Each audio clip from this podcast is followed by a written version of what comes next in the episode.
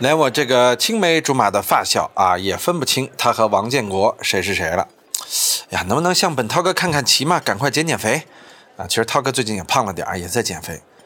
话说分两头啊，象征最新制作的那个《翻滚吧，波浪之播客新手入门》系列节目啊，对播客小白还真挺友好的，一共九集，已经全部上线了。既有像设备、环境、剪辑啊这种硬核技术的入门指导，也有前期策划、主播嘉宾和内容策划这样的经验传授，而且连宣发和运营的家底儿啊也都给抖露出来了。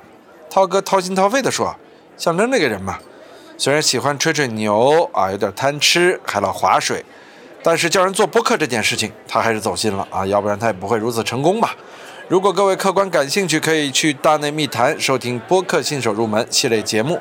代表涛哥啊，我也夸夸他啊，给他点鼓劲儿啊。对了，别忘了大家叮嘱他运动啊。大家代表我赶快去。好，我们回到深夜谈谈啊系列节目之听涛轩的新一期。这期节目呢，要聊我的一位偶像啊，我的一位偶像，大家说谁呀？很多人都知道，一定是罗伯特巴乔啊。人可以有很多偶像嘛，对不对啊？你看，呃，我们家猫啊，就以我为偶像。现在天天我一说话，它就在旁边捧哏啊，不知道你们能不能听到啊？我的偶像在电影行业里边其实有蛮多的啊。之前说过周星驰啊，我的偶像，还有一位就是非常著名的，被我称作是特效达人的导演詹姆斯卡梅隆啊，詹姆斯卡梅隆。哎呀，开始呢，我对詹姆斯卡梅隆是源于《泰坦尼克》的认识啊，后来才发现，只要是我爱看的电影，都是詹姆斯卡梅隆导的。那个时候啊，我才十七八岁，就刚刚看《泰坦尼克》的时候啊，当然知道这个导演牛啊，这个导演厉害。后来才发现，原来我当年看的前三部吧，好莱坞电影《终结者》系列啊，居然都是詹姆斯卡梅隆导。我看的第一部，我记得是超人啊，当时在影院看的。那个时候小啊，就觉得厉害，想当超人。那严格来说是个漫画电影嘛。到后来看的第一部真正意义上的好莱坞电影，真的是在录像厅看的《终结者》。哎呦，看的我是如痴如醉啊！先看的《终结者二》，接着又看了《终结者一》。当时施瓦辛格那个阿诺的造型啊，就是那个那个 T 八百的造型啊。真的是给我带来了，哎呀，无尽的震撼啊！所以你看，涛哥现在做模型，家里最全的是什么呀？是终结者系列。我从终结者一的阿诺到终结者二的阿诺到终结者三的阿诺，以及终结者全身官方出的这个金属骨架的一比一模型，还有手臂模型啊，全都有啊！而且我还有 T 一千，也就是终结者二里的最大的那个反派啊。这也是本涛哥对于终结者爱的一种体现啊！由此，我可以说是全世界收藏终结者系列的第一达人啊！我可能比詹姆斯卡梅隆导演自己收藏的还多啊！好，我们来说说詹姆斯卡梅隆这位导演吧。啊，当然了。斯坦云斯顿也是我要说的啊，因为斯坦云斯顿为他打造的 T 八百的骨架啊，真的是到现在仍然是被奉为特效造型的经典。但是后来钢铁侠系列啊，也是斯坦云斯顿在幕后做的造型。只可惜老人家已经先去了，这是一位造型大师啊，主要做特效造型啊。我说玩具的，非常喜欢的。好，这是分支，我们今天主要来聊詹姆斯卡梅隆啊。詹姆斯卡梅隆，一九五四年八月十六日啊，比我爸小两岁啊。比我妈小一岁，出生在加拿大南部的一个中产阶级家庭。二零二一年算算啊，已经六十七岁了。在过去的十一年里呢，曾经创造过多次票房神话啊。最近呢，好像是从好莱坞影坛消失了。大家在等什么呀？当然是等《阿凡达二》。前一段阿丽塔是他监制的，但是可惜啊，仅仅是监制而已啊。这个。我们家猫真是疯了啊！一听我说詹姆斯卡梅隆，他对我的崇拜犹如滔滔江水，连绵不绝。也不知道你们能不能听到他的声儿？哎，小同学，你还叫开心了是吧？咱们安静啊！好，咱不理猫，咱还是说今天的节目啊。好，说说阿凡达。呃，咱说完阿凡达，再说之前他的那些电影啊。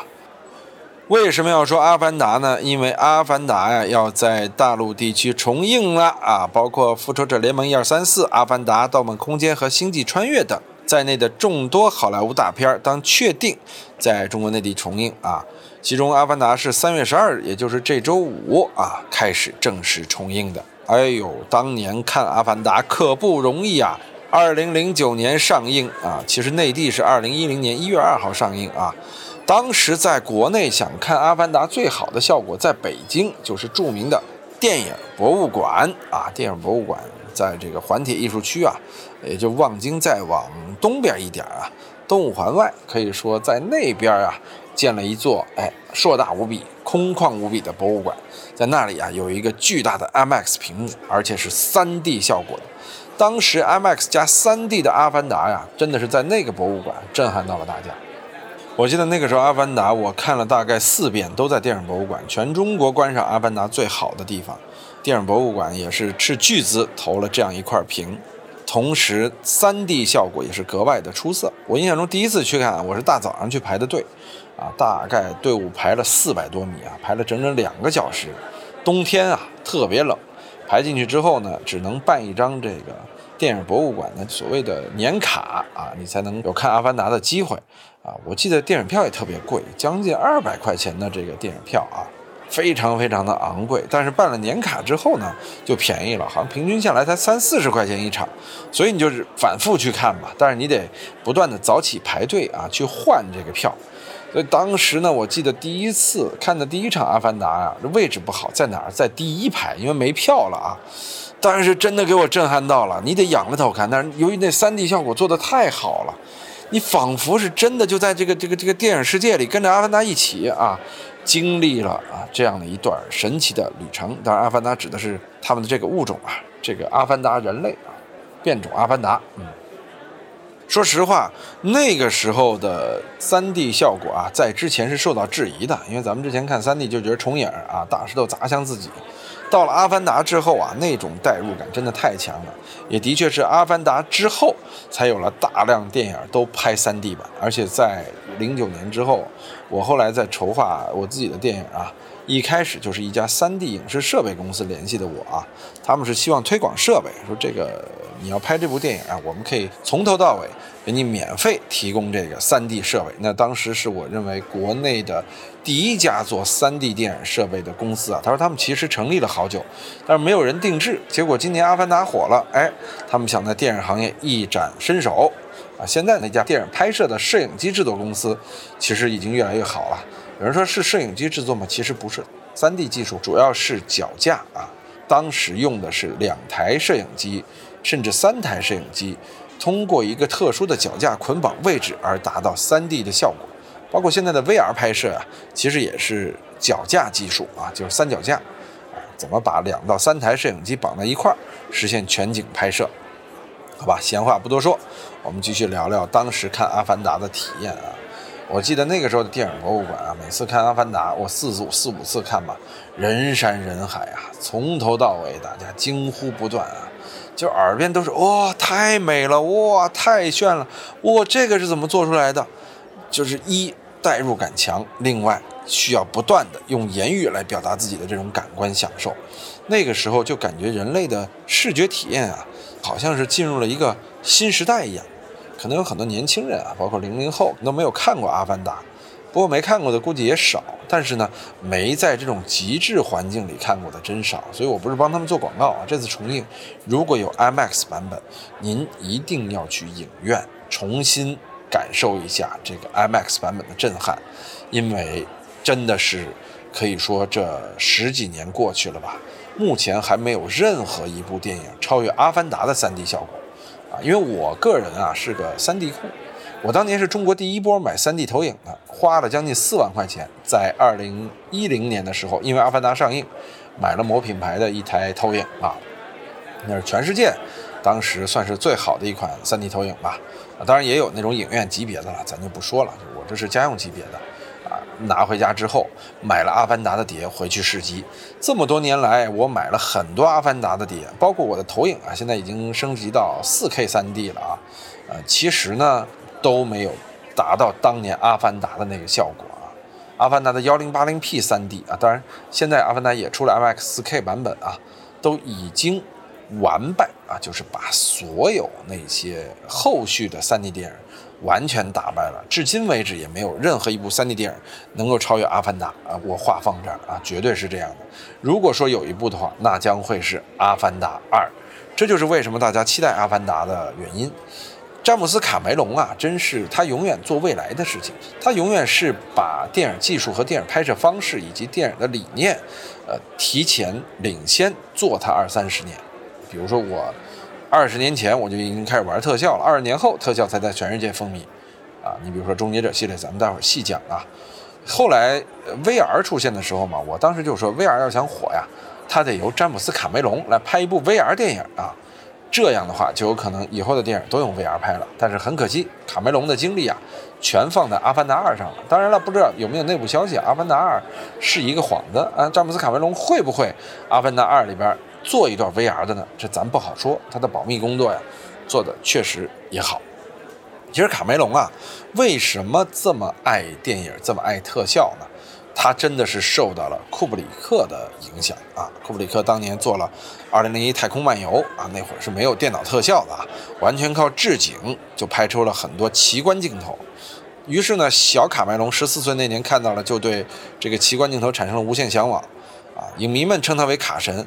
其实他呀，也是一直在用自己的 3D 技术和动作捕捉技术，以及对于电影的想象力啊，在影响整个世界。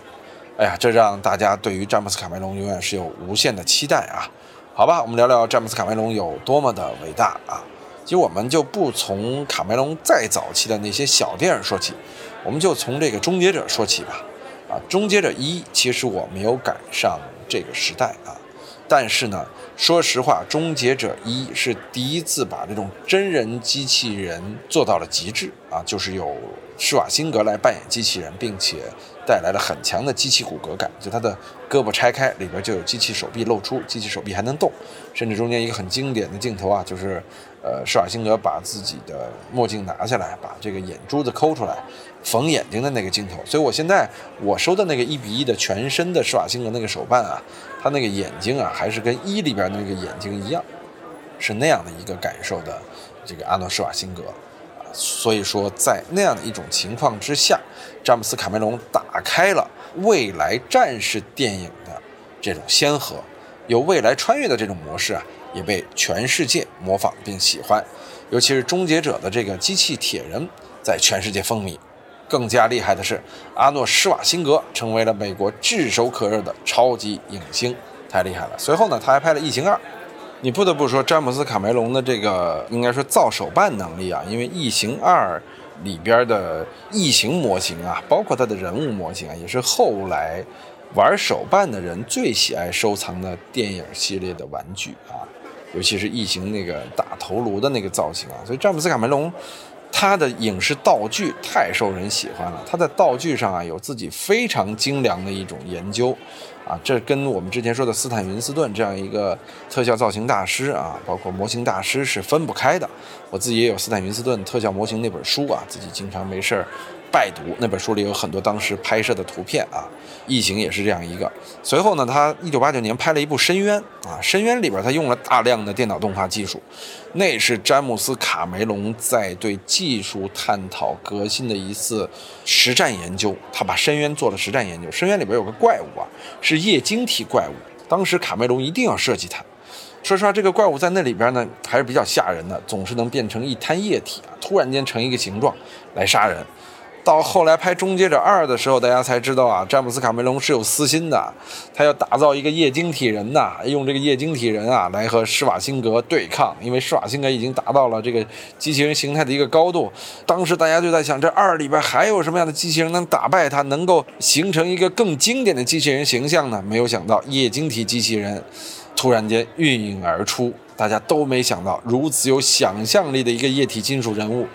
居然啊，被观众如此的喜欢，液晶体人也到现在被各种科幻剧模仿着，但从未超越过。所以说，詹姆斯·卡梅隆的这个想象力真的是太厉害了，可惜卡梅隆太少。为什么这么说呢？因为卡梅隆啊，你看在这个机器人的系列里边开创了先河，有像 T 八百、T 一千啊，包括深渊、异形里边的这种怪物造型。然后逐渐呢，他就开始啊，想研究一些正经电影，就他的精力有限，包括现在的《阿丽塔》，大家都诟病这罗德里格斯的《阿丽塔》没有导好，卡梅隆只是监制。其实这是卡梅隆自己特别喜欢的一部漫画啊，他也是忍痛割爱，把这个漫画让给别人导了。这卡梅隆要是自己导，那一定是一部划时代的电影。但可惜了啊，确实有点可惜，他的精力必须放在《阿凡达二》上，否则阿丽塔很可能又开创一个 CG 人物和真人结合的这样的一个先河。当然，我们还期待《阿丽塔二》会不会有更大的提升。总之，一呀，票房也是很惨淡的。卡梅隆呢？刚才我们说了，他中间还拍了一部《真实的谎言》。《真实的谎言》呢，那会儿是用了特效，啊，在真实场景中做了一些结合。其实这个真实谎言啊，就是属于那种表面上看不到特效，但是说实话，里边用了很多很多特效来做爆炸场面啊、射击场面啊，尤其大桥那部戏啊，其实也用了很多。所以说，詹姆斯卡梅隆还是在设计一种全新的科幻电影模式啊，或者说特效电影模式。什么叫全新的特效电影模式呢？你看他之前做的特效电影都是科幻题材。深渊啊，异形啊，终结者呀，那些呢都是假的。凯文·龙现在就觉得呢，我要用电影特效啊去实现一些真实的东西，所以他先做了真实的谎言，让你觉得特效在无形中。大家会想，哎呦，这个炸桥是怎么炸的？这个特效怎么做的？汽车怎么飞的？啊，那个时候啊，他逐渐开始把特效应用到真实电影当中了。于是，在一九九七年，哎呀，卡梅隆寄出了一部。无比神奇的电影《泰坦尼克号》，说什么来着？就是把特效融入到真实故事当中。《泰坦尼克号》不用多说，对于很多八零后的青少年来说呀，这是一部恋爱史诗电影，也是很多青少年的恋爱启蒙啊。当年看了 Rose 和 Jack 的这个浪漫的故事之后，明白了什么是爱，什么是真爱啊。其实啊。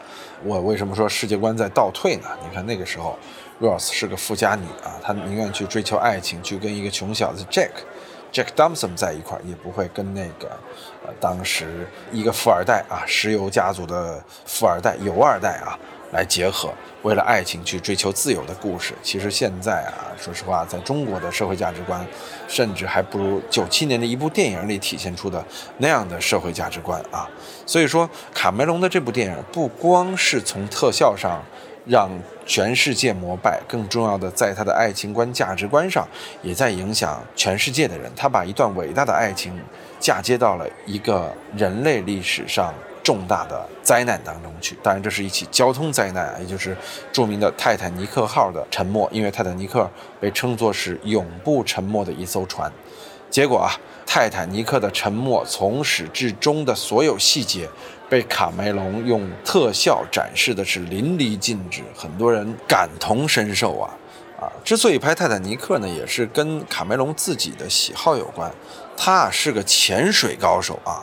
他研究各种潜水，并且去不断的挑战啊，他就是一个极客嘛啊，他极客一方面是爱电脑技术，另外一方面啊去做一些挑战极限的事情啊。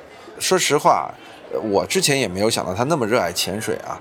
他经过七十二次深海潜水，其中三十三次啊是到泰坦尼克号的这个沉船地点。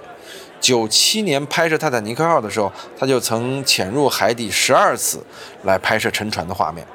而且他还是个画家，你看 Jack Thompson 在《泰坦尼克号》里，就是莱昂纳多画的那些画，都是源于卡梅隆的手稿啊。他画的那个 Rose 的那个裸体，这全是詹姆斯卡梅隆自己画的。你说这个是不是才华横溢啊？二零一二年三月二十五日，他还独自乘坐深海挑战者号潜水艇，花了两个小时抵达深处近这个呃十一公里的西太平洋的马里亚纳海沟，在海底逗留了三个小时。这也是人类历史上第二次抵达最深海沟底部的海底潜水，也是第一个单独抵达这个地方的人。他本人的单人潜艇下潜最深记录是在巴布亚新几内亚附近的太平洋海域下潜的八点二公里。实在是太可怕了。有的时候，你又觉得像卡梅隆这样的人啊，他简直就不是普通的人类。你说他是超人，一点儿也不为过。他自己有自己极限一般的爱好，同时还能把这个爱好为人类历史奉献如此经典的艺术作品，比如说《泰坦尼克》。他因为爱潜水，经常下去看泰坦尼克、看沉船，所以他才决定啊，要去做这部电影。而且他在拍完《泰坦尼克》之后呢，又做了一个让人惊讶的决定，成了一名全职探险家。他还去了俾斯麦沉船，并且再次去了泰坦尼克，还创造了一些可以进入沉船内部的机器人技术。你看，他还是个科学家，哎，所以这就是我为什么崇拜他的原因啊！呃，真的是不可思议的一个人。他确实也拍了大量的纪录片啊。所以，就这种多重人物身份啊，是我特别崇拜并喜欢的，也是一直自己努力去做的啊。你不光要做个导演，还要做个科学家，还要做个潜水爱好者，还要做个画家，实在是堪称伟大的一位导演啊。我们才刚刚讲到《泰坦尼克》，对吧？因为《泰坦尼克》已经是席卷全世界的了，把奥斯卡奖项拿了个遍啊，已经是不可思议的一件事情，并且就是卡梅隆做什么事儿啊？后续就会有很多导演啊、制片方跟风去做什么事儿，他永远是时代的引领者。你看《泰坦尼克号》之后，什么珍珠港啊，还有一系列的影片，完全模仿他，对吧？呃，当然香港啊、大陆啊就更不用说了啊。当时还有什么《爱情梦幻号》等等电影啊，非常之雷啊。卡梅隆在创造《泰坦尼克号》之后啊，他就成了一个探险家了，咱都知道啊。但他其实同时也在研究电影特效啊。为什么说？卡梅隆太少了，多几个多好，因为他去探险之后没人做电影了，但还好他还在研究《阿凡达》。我们又回到了《阿凡达》，一部《阿凡达》呀，研究了好多年，在《阿凡达》的元素当中也有很多他童年看的这个故事内容啊，真的是因为他从小看的很多科幻小说呀、宗教故事啊，影响了他对文化、对科幻、对未来的感知，从而产生了《阿凡达》的灵感。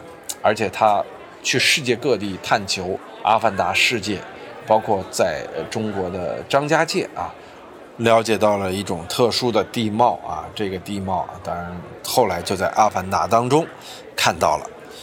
确实，卡梅隆是一个能够随时走在时代前沿、走在技术前沿、走在电影前沿的一个人。呃，《阿凡达二》。我个人的判断，它很有可能再一次打造电影元素中某一超前二十年的这样的一个元素。比如说 3D 电影啊，到现在我们说了嘛，卡梅隆的技术还是目前 3D 电影中 number one，没有人能超越它。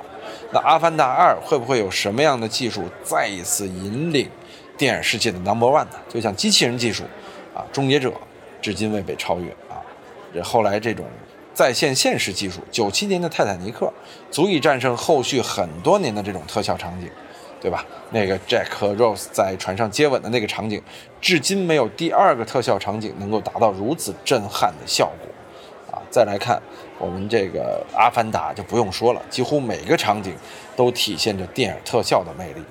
所以说，我们特别期待，如果地球上有更多的詹姆斯·卡梅隆们，那我们的生活、我们的视觉体验会不会更好呢？我们也期待卡梅隆啊能够长命百岁啊，并且能够高效一点啊。毕竟现在这个十几年出一部电影啊，大家等的有点着急。那《阿凡达二》上映的时候，不知道我们又能看到什么样的被震撼的效果呢？啊，好期待！好的，感谢您收听今天的听涛轩，认识了本涛哥的又一个伟大的偶像詹姆斯·卡梅隆。